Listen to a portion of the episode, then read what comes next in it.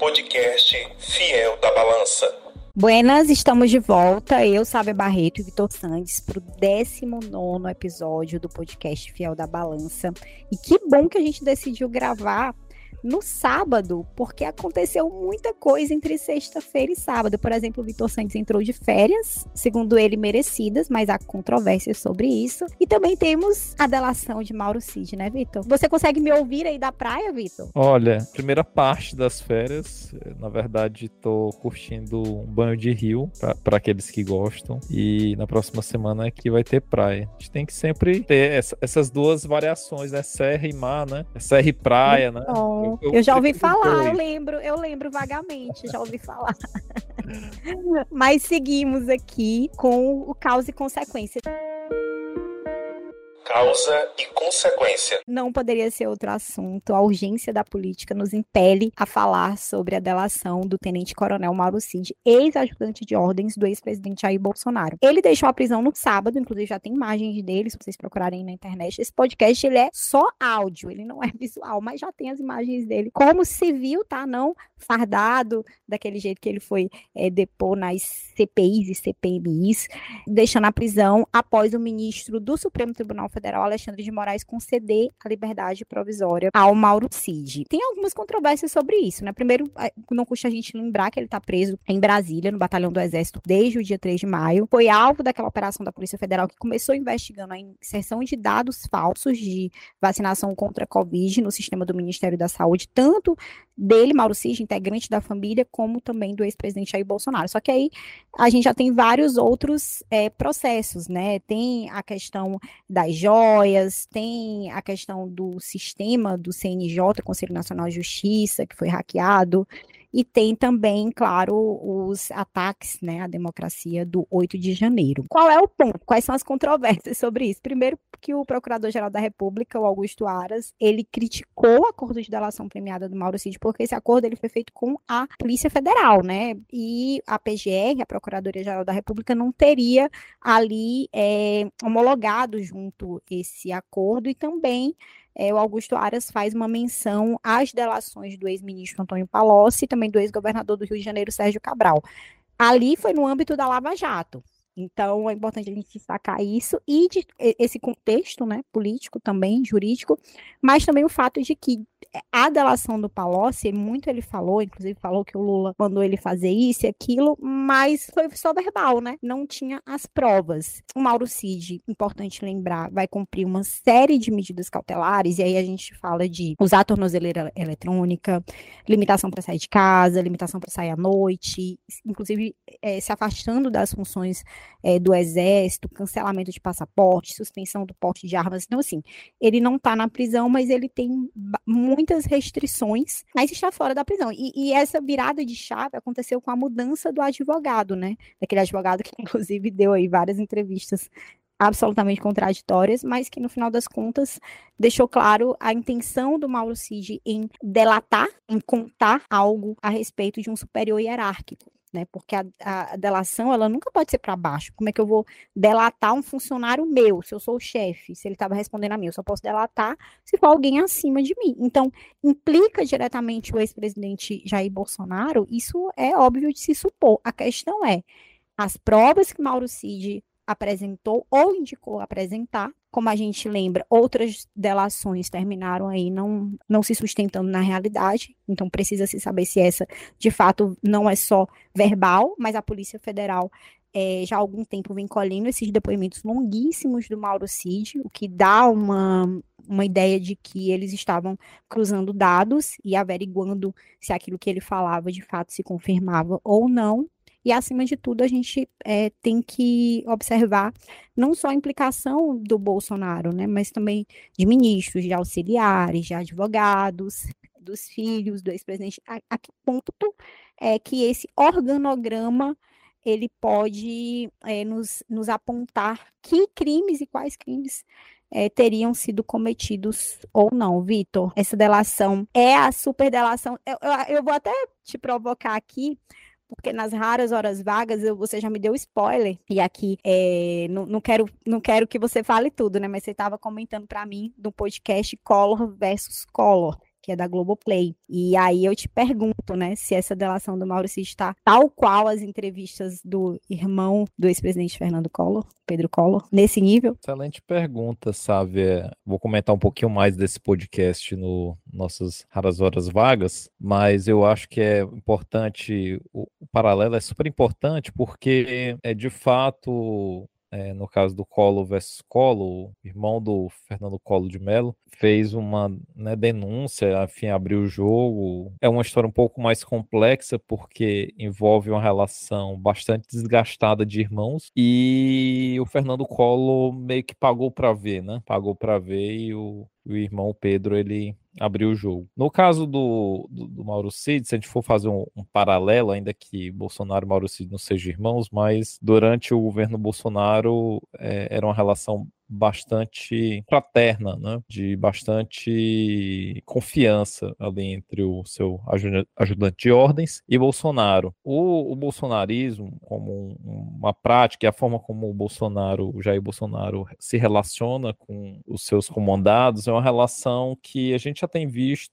tem, tem observado isso ao longo do tempo, e uma vez que eles são implicados em alguma questão, eles geralmente são descartados, né? É, alguns isso pacificamente, né? A gente tem vários casos de ministros até que foram demitidos durante o período da pandemia, enfim. E outros, é, e aí me parece que é o caso do Mauro Cid, a gente precisa aguardar ainda para ver o que, que será essa delação. Ele, como envolvia a carreira dele, né, do Mauro Cid dentro do, do exército. Também envolvia o pai dele, a família dele, né? E de alguma forma ele não foi acobertado, né? É, o argumento, por exemplo, da defesa foi muito no sentido de que ele agiu de maneira isolada, né? E isso colocava ele numa situação muito complicada, né? Sabe? Imagina, você tem várias pessoas envolvidas, todo mundo disse que você agiu de forma autônoma, mesmo sendo ajudante de ordens, mesmo sendo um assessor ali direto, fazendo várias coisas que poderiam favorecer o seu chefe. Isso poderia ter uma implicação para a vida do Mauro Cid e para a família dele bastante severa, né, do ponto de vista da justiça, né. Então até se diz que ele está cometendo um sincericídio, né, é uma brincadeira com o nome dele, né, mas a ideia de que ele, a única alternativa, aparentemente, é tentar se salvar e salvar sua família, né? Contando é, um pouco da verdade. A gente não sabe exatamente o que, que vai ser delatado e exatamente que documentos serão apresentados, mas aparentemente a Polícia Federal possui muitos documentos já. E o que a gente observa é que é, aparentemente também é a primeira vez que o Bolsonaro é confrontado por um ex-comandado seu. E se isso se confirmar, o futuro político de Bolsonaro, que já está bastante complicado, de fato pode ser enterrado de vez. Tanto que, realmente, para finalizar, Sávia, na quinta-feira, a Michele Bolsonaro, durante um culto, é, se, se diz sentir traída, né, perseguida, injustiçada, né, tanto tanto ela quanto o Bolsonaro, né? E o que é, na verdade, é, parecia uma antecipação do que aconteceria hoje, né? Mas, amados, a gente não pode perder a esperança. Nossa esperança está em Cristo Jesus. Eles vão nos atacar. O Senhor não nos, o Senhor não nos prometeu que seria fácil. O Senhor falou que nós seríamos perseguidos. Todos aqueles tivesse Cristo como Senhor e Salvador, seriam perseguidos. E nós estamos sendo perseguidos e injustiçados. Mas eu sei em quem eu tenho crido. A mudança do advogado não foi em vão, a gente já comentou aqui, né, no, no episódio anterior, e, e, a maneira como esse advogado se posicionou publicamente indicava que ele é, iria fazer algum tipo de delação e certamente isso estava sendo negociado para saber em que termos, né? Então, realmente muda bastante, muda muito, é, dependendo do que for, o futuro do bolsonarismo no Brasil. Alguns pontos, Vitor, já pegando no teu raciocínio. Primeiro, é só deixar claro que o Augusto Aras não é que ele se opôs à delação do Mauro Cid. Ele se opôs ao fato de que o Ministério Público Federal não foi ouvido previamente. Ou seja, ele está defendendo as prerrogativas do Ministério Público Federal. E eu acho que esse é um ponto importante, apesar de sabermos que o Augusto Aras é uma indicação de Bolsonaro, toda a relação e o modo como ele é, lidou ali de, de, maneira muito próxima é, com o ex-presidente, é, mas mesmo assim é um ponto a se considerar, até para que não se cometam os erros da Lava Jato nesse quesito delação. Um outro ponto para a gente colocar é justamente chegou o momento de se revisitar a Lava Jato, de se revisitar os métodos da Lava Jato. Todas as delações são erradas, não, não devem ser feitas, são formas de coagir é, os investigados para que eles falem qualquer coisa para sair da prisão, é isso? Ou não? Ou há é, maneiras de, é, de que a delação como instrumento jurídico que está à disposição da justiça e dos acusados também, ela seja de fato útil para esclarecer fatos, né? Então, eu acho que essa separação é importante e, e revisita-se, portanto, a Lava Jato, e é de bom tom que se faça isso mesmo.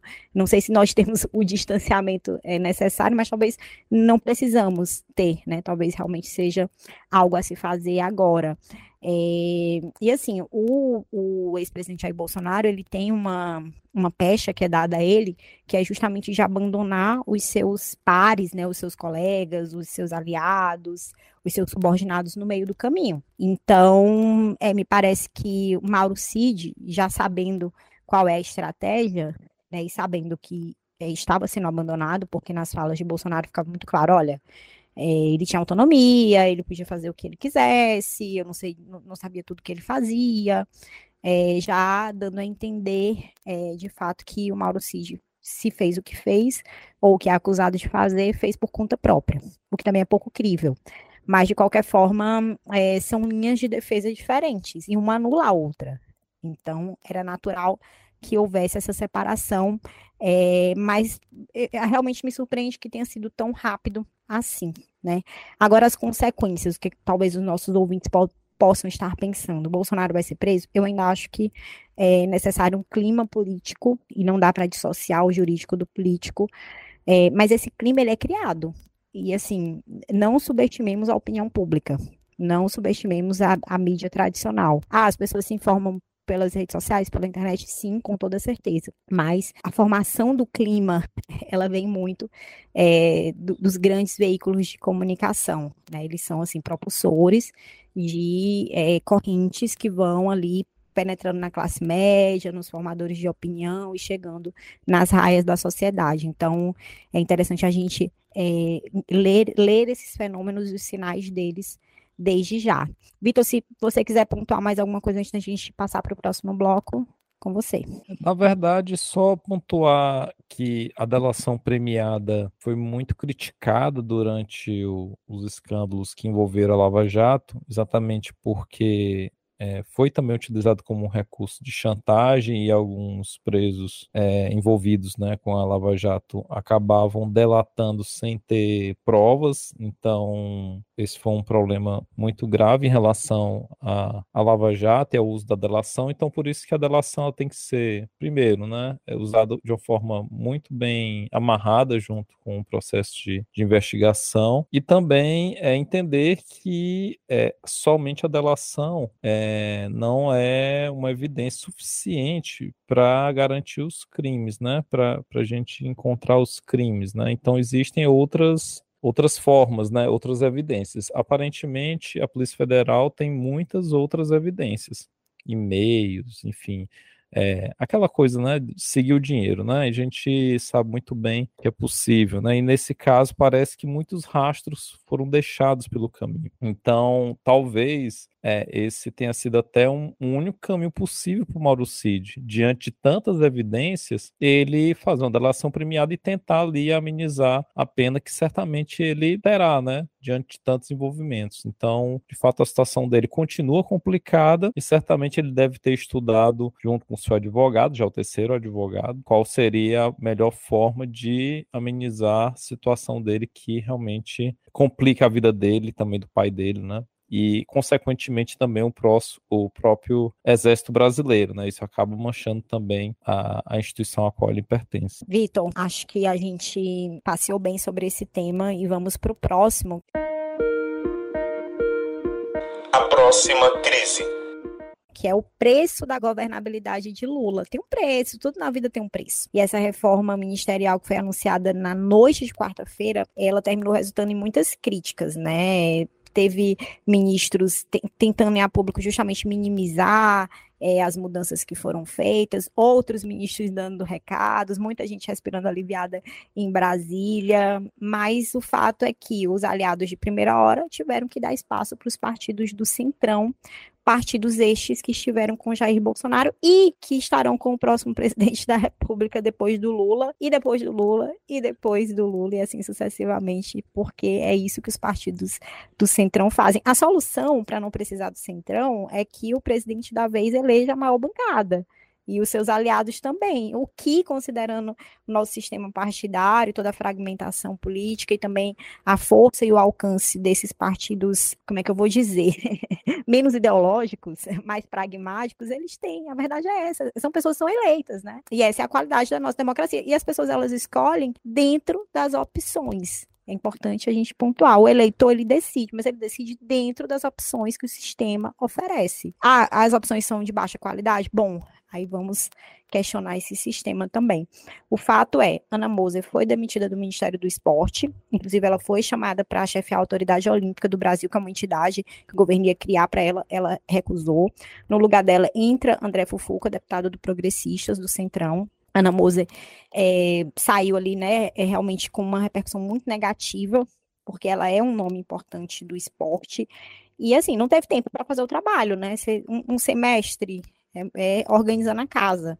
Diminui a quantidade de mulheres, isso é um ponto importante, porque existe a bandeira que o governo defende de diversidade, representatividade, existe a prática, né? E, e, e, tem aí uma distância muito grande entre uma coisa e outra. E Márcio, Márcio França, do PSB de bola, titulada, que era titular de portos e aeroportos, foi para o novo Ministério das Micro e Pequenas Empresas, resistia bastante a isso. Primeiro, que é um ministério novo, não tem emenda de, destinada, não tem recursos, ainda vai ser organizado, estruturado, e porque também Portos e Aeroportos terminava cuidando do Porto, Porto de Santos, que é o maior do Brasil, e é na área dele, na região dele, ele que quer, deve disputar com Tarcísio de Freitas é, em São Paulo, que é justamente do Republicanos, o partido que terminou pegando essa pasta, né, com o Silvio Costa Filho, que é um deputado do Republicanos, Republicanos partido da igreja, ligado, né, Igreja Universal do Reino de Deus, mas o Silvio Costa Filho com uma história, é, ele, o pai dele, o pai dele da tropa de choque é, da Dilma, da ex-presidente Dilma Rousseff, então tem uma história, é, até por ser do Nordeste também, com o PT. É um preço a se pagar, né, Vitor? é, tem, tem que pagar esse preço. Vai ter uma reforma no final do ano, com toda certeza, que sempre tem no final do ano, aquela, aquela que é realmente de se avaliar o desempenho dos ministros, mas é, eu percebi que, que o Lula deu os recados que tinha que dar. Fez a reforma no tempo dele, não deu o que o Centrão pedia, queria, Centrão queria o Ministério da Saúde, queria o MDS, Ministério do Desenvolvimento Social, não levou. Então, assim, é um jogo de puxa e empurra. E o Lula, me parece que a questão do time, do tempo, é muito importante para ele. É, é, é decisiva para ele. É um sinal de força ou de fraqueza. E ele está tentando mostrar força também. Não sei se vai ter que pagar o preço depois, né? Porque o Republicanos é, já disse, né? Olha, o partido não está indo junto. Foi só o, o, o, ministro. O que eu acho uma grande hipocrisia de todo mundo, assim, né? De, de quem acredita, de, de quem está falando, a hipocrisia é maior. E de quem acredita também. Gente, é o partido que está entrando. É, é o partido que está entrando, sim. Agora, eles vão assumir?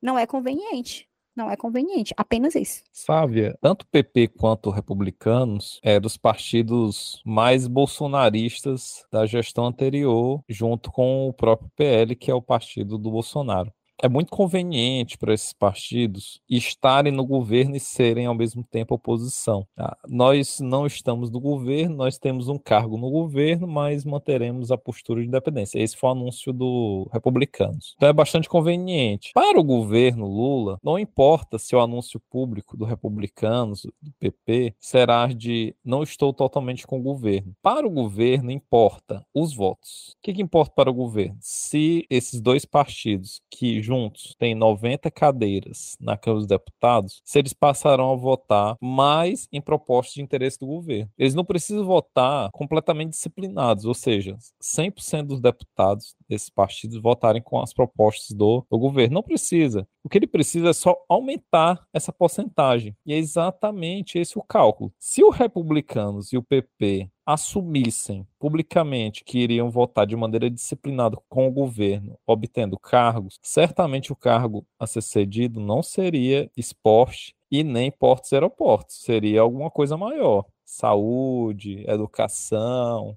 desenvolvimento social, enfim, são, são pastas que têm orçamento muito maiores, têm muito mais capilaridade nas suas políticas públicas. É, esporte tem um dos menores orçamentos dentre todos os ministérios, portos e aeroportos ainda que tenham relevância, não tem também um orçamento tão representativo. Então, é, cedeu-se né, dois cargos aí, e possivelmente também Caixa Econômica, que deve ir para o PP, tem uma disputa ainda nas vice-diretorias, né, que envolve o próprio PT. É ainda um tipo de distribuição de carro que é muito aquém daquilo que se imagina para um partido entrar totalmente no governo. Então, ele entra em parte realmente no governo e vai dar os votos que são necessários para que o governo possa aprovar projetos de lei, sobretudo as PECs, que precisam de maiorias qualificadas. Então, o jogo, é, essa reforma ministerial ela foi feita no momento muito importante para o governo, porque tem uma série de votações importantes no segundo semestre, sobretudo no próximo ano. É, e ele mexe, sabe? O Lula mexe em postos, em, em cadeiras, em, em, pastas, que ele pode mexer. Por exemplo, Ministério do Esporte, Ana Moser, né? Enfim, tem uma representatividade nas entidades vinculadas ao esporte realmente bastante relevante a, a posição dela. Mas ela não tem filiação partidária.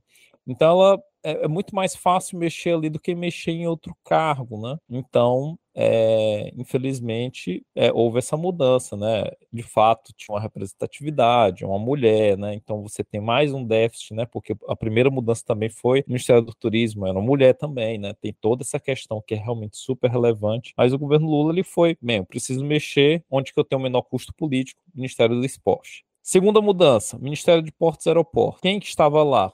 PSB, Márcio França. O que, que, que, se faz? Cria um outro ministério. O PSB precisa continuar na coalizão, cria o um Ministério de Micro e Pequenas Empresas. E aí você consegue acomodar PP e republicanos em parte, porque de fato, por exemplo, União Brasil, que nem vota totalmente disciplinado com o governo, tem três ministérios, e o, e o PP e republicanos, que tem uma ban bancadas bem expressivas, não vão ter é, muito mais do que isso, né? Então, é, para realmente para participar assim, de uma forma mais enfática, você precisa contemplar diversas alas e ter mais ministérios, mas aí não dá, porque senão daqui a pouco você vai afetando outros aliados. Então, por enquanto é isso. Então, você faz uma mudança ministerial com menos custo político, não cede é, ministérios que têm orçamentos tão relevantes, mas há uma promessa de incremento de orçamento tanto de portos aeroportos quanto de esporte, por exemplo,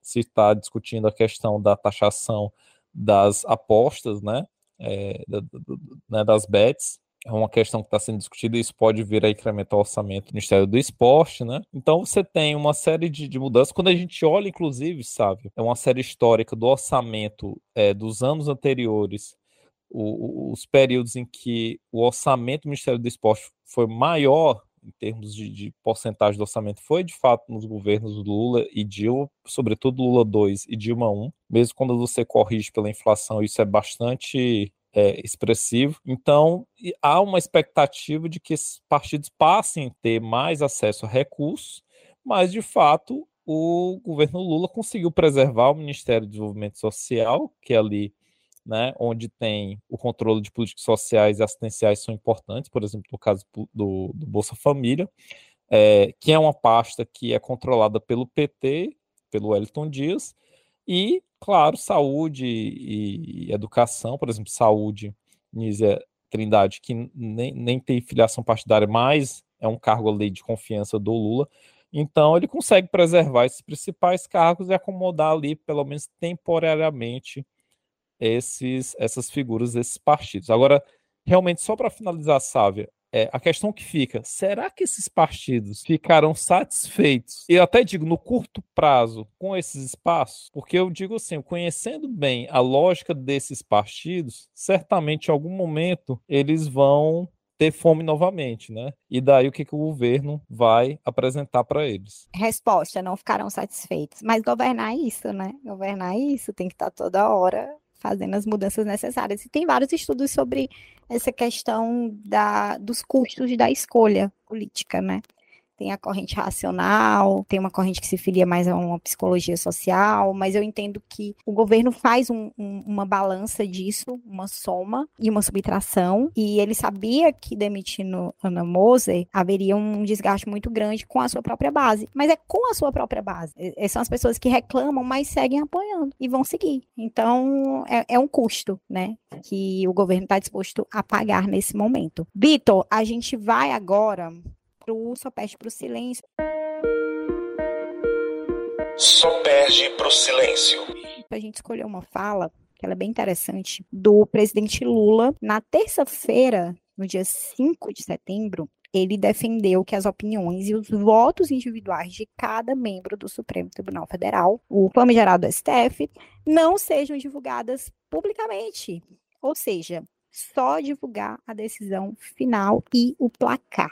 Ele defendeu essa ideia justamente argumentando: olha, se houver essa contenção na publicidade das posições individuais dos ministros, o STF vai funcionar melhor, vai diminuir a animosidade dos setores da sociedade contra os membros da corte. A gente sabe que muitos. É, sofrem até mesmo violência física e verbal por setores da população que discordam é, do, do Supremo, enfim, da maneira como o Supremo tem se colocado, se portado em algumas decisões.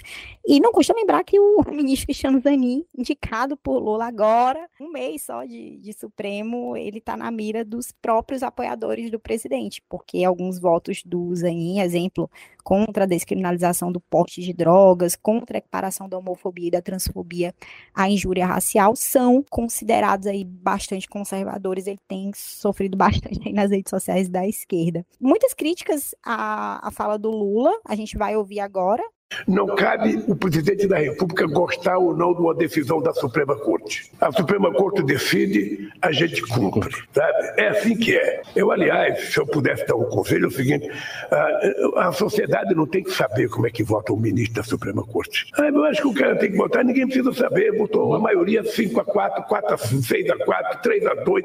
Não sei ninguém também. Foi o Showa que votou, foi o, o Camilo que votou. Porque aí cada um que perde fica com raiva, cada um que ganha fica feliz. Então, para a gente não criar animosidade, eu acho que era preciso começar a pensar se não é o jeito da gente mudar o que está acontecendo no Brasil. Porque do jeito que vai, daqui a pouco, um ministro da Suprema Corte não pode mais sair na rua, não pode mais passear com a sua família, Sabe por quê? Tem um cara que não gostou de uma decisão dele. Mas também tem muitas defesas, né? Tem muita gente que fala, olha, é, esse sistema na Alemanha funciona assim, no Japão funciona assim, é, ninguém sabe exatamente quem votou, só sai o placar, enfim, tem, os ministros têm mais tranquilidade para votar. Agora, nunca funcionou exportar os sistemas políticos e jurídicos dos outros países. A gente tem que se inspirar, ver modelos, mas assim, os sistemas jurídicos e políticos daqueles países são fruto da história daqueles países. São construídos dentro de um contexto cultural é, temporal. é importante pontuar isso. Então, assim, não sei bem é, se funcionaria, mas eu entendo também que o Supremo ele é extremamente politizado, é quase como é, os ministros são, são quase como políticos, super políticos, né? Tem aqui, Vitor, eu separei até uma análise para a gente é, comentar aqui no Twitter do professor Christian Lynch. Ele disse o seguinte: cortes constitucionais figuram a vontade popular de forma mais inteligível do que os parlamentos, e o STF é a corte mais poderosa do mundo. Natural que a população acredite que ela deva ser visível dia e noite. A consequência desse superpoder para um público que não entende qual deve ser a lógica da decisão judicial, porém, é a valorização do espetáculo, da fofoca e da politização. Então, assim, queremos saber o que está acontecendo no Supremo, a população quer saber, porque o Supremo é muito importante, mas há um efeito colateral de se saber exatamente isso, que é justamente os ministros serem profundamente é, espetaculosos no seu posicionamento e serem atores políticos. Uma coisa alimenta a outra. Com, como se conseguiria é, manter a transparência e, ao mesmo tempo, o comedimento que se espera de juízes? Com você, Vitor. É um tema extremamente complexo e, e, polêmico, porque academicamente, não é exatamente a minha área de estudo, sabe? Mas academicamente, esse debate sobre os modelos das cortes constitucionais é um debate bastante vivo dentro da academia. É, sobre qual o melhor modelo, qual, qual o modelo que gera mais conflito, enfim. Evidentemente, votos individuais é, publicizados de maneira transparente, isso torna a relação do público com o, a Suprema Corte mais personalista. Tanto que é, todos nós conhecemos, até pessoas que nem acompanham exatamente o debate político diário, conhecem o nome de todos os ministros do Supremo, personaliza decisões, né? Por exemplo, a gente vive em um país que o Alexandre de Moraes é o Xandão, né? Então, existe uma certa personalização dessas figuras que acabam tendo um papel extremamente relevante. É, modificam interpretações sobre a Constituição ou definem interpretações sobre a Constituição, declaram inconstitucionalidade de leis. Então, de fato é um poder extremamente relevante. Alguns países, como os Estados Unidos, não têm esse nível de é, transparência como nós temos no Brasil. Não é que as decisões elas são publicadas é, de uma maneira uniforme a, a, a posição da maioria. Isso acontece, mas os votos que divergem ou os votos até que que concordam, mas têm uma outra linha argumentativa, eles são divulgados também. Algumas partes das gravações, das decisões é, é, são divulgadas, mas não nesse nível de transparência que a gente atingiu aqui no Brasil. Agora, para além desse debate, é muito delicado, né?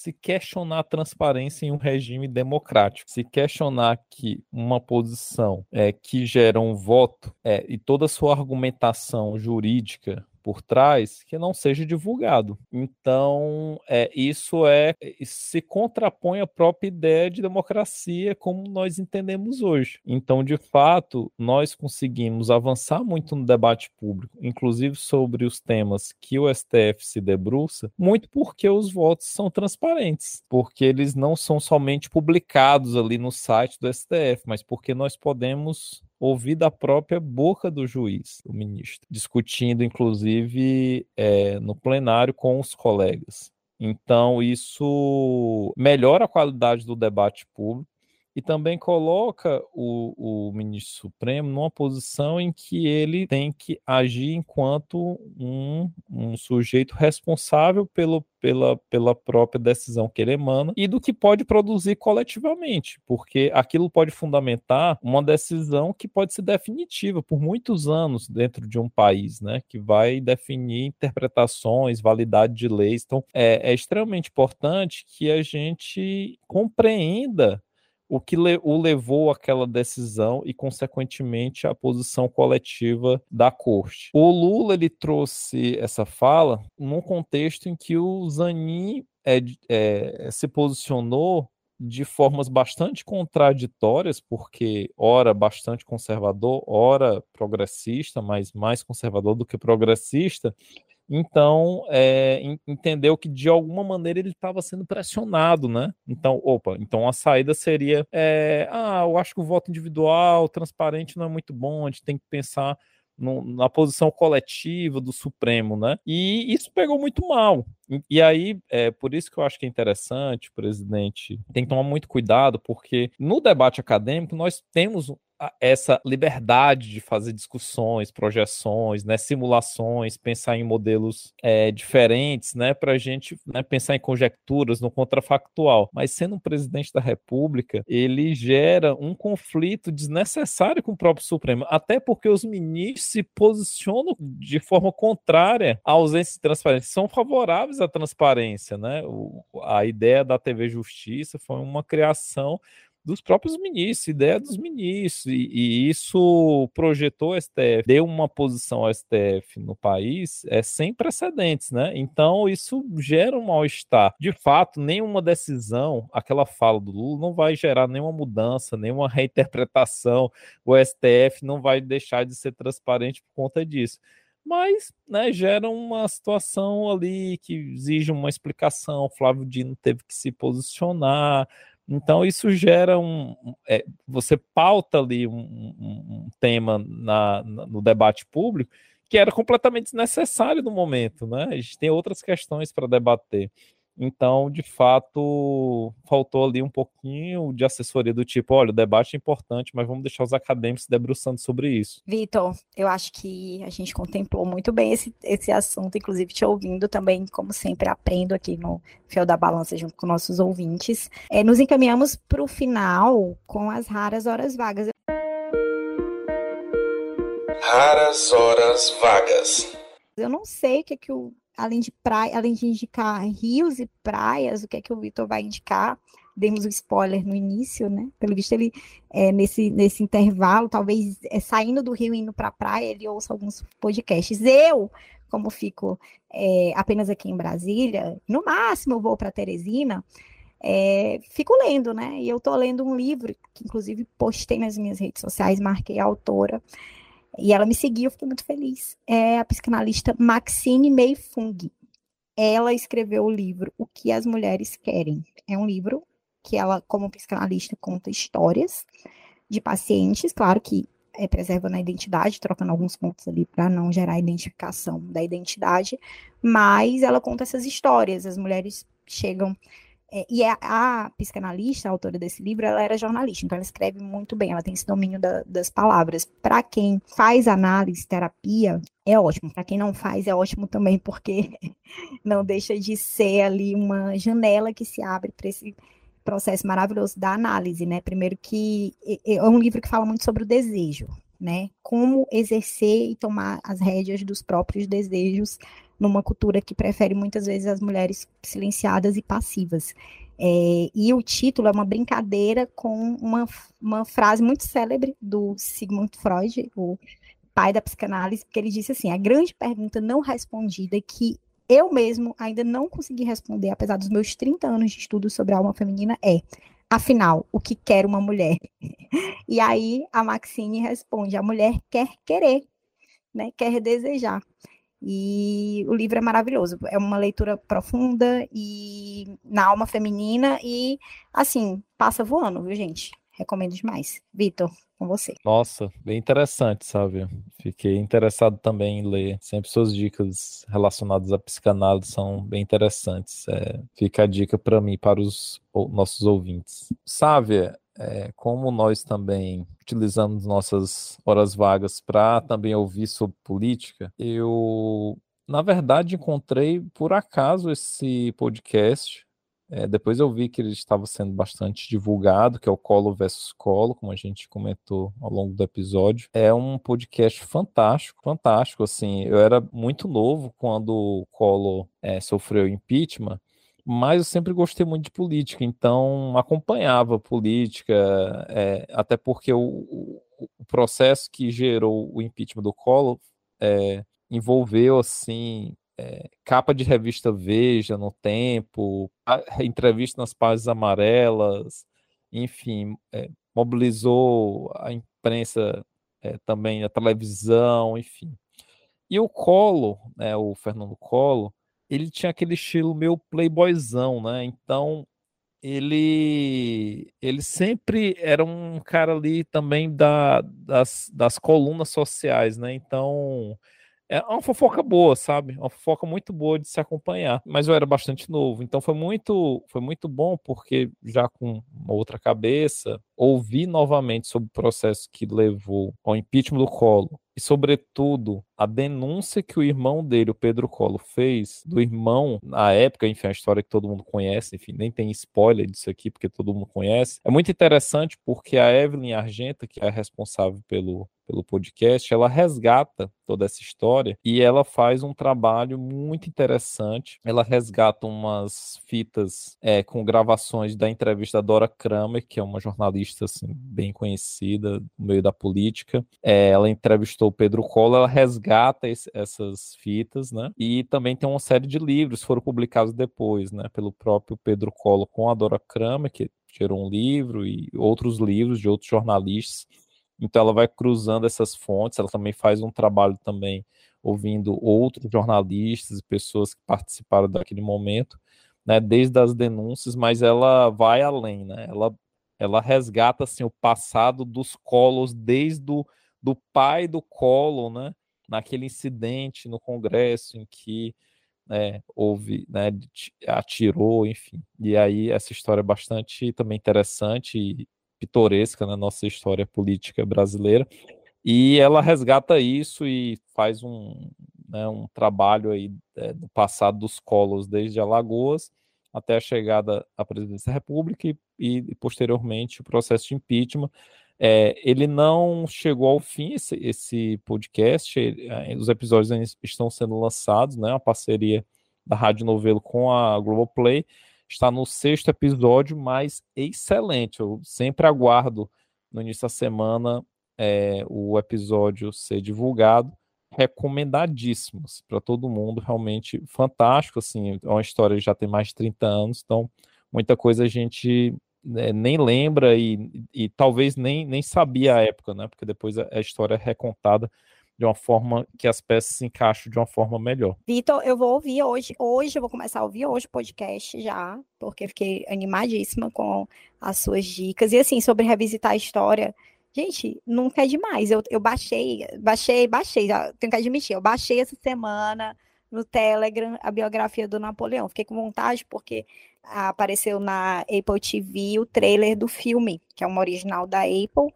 Não, não sei se é, vai, vai sair primeiro no cinema, não sei se depois no streaming, é, imediatamente vai demorar um tempinho, mas já fiquei curiosa, né? E aí eu, poxa, eu vou ler, reler um pouco da história do Napoleão com biografia. Sempre é bom, é interessante, né? A gente também muda, a nossa cabeça muda. Então, o, nosso olhar sobre a história, ele também está em constante transformação. É isso, temos um episódio. Vitor, volte para é, o seu sol, a sua vida de descanso. Você merece. Você merece, mas semana que vem você vai estar aqui no Batente de novo. E a semana sempre promete na política. Certamente a gente vai ter gravação da praia. Olha, olha, olha aí, olha aí, tudo bem. Continue fazendo inveja a mim e aos ouvintes. A gente aguenta. Até semana que vem, gente. Tchau, tchau, Sávia. Até a próxima semana.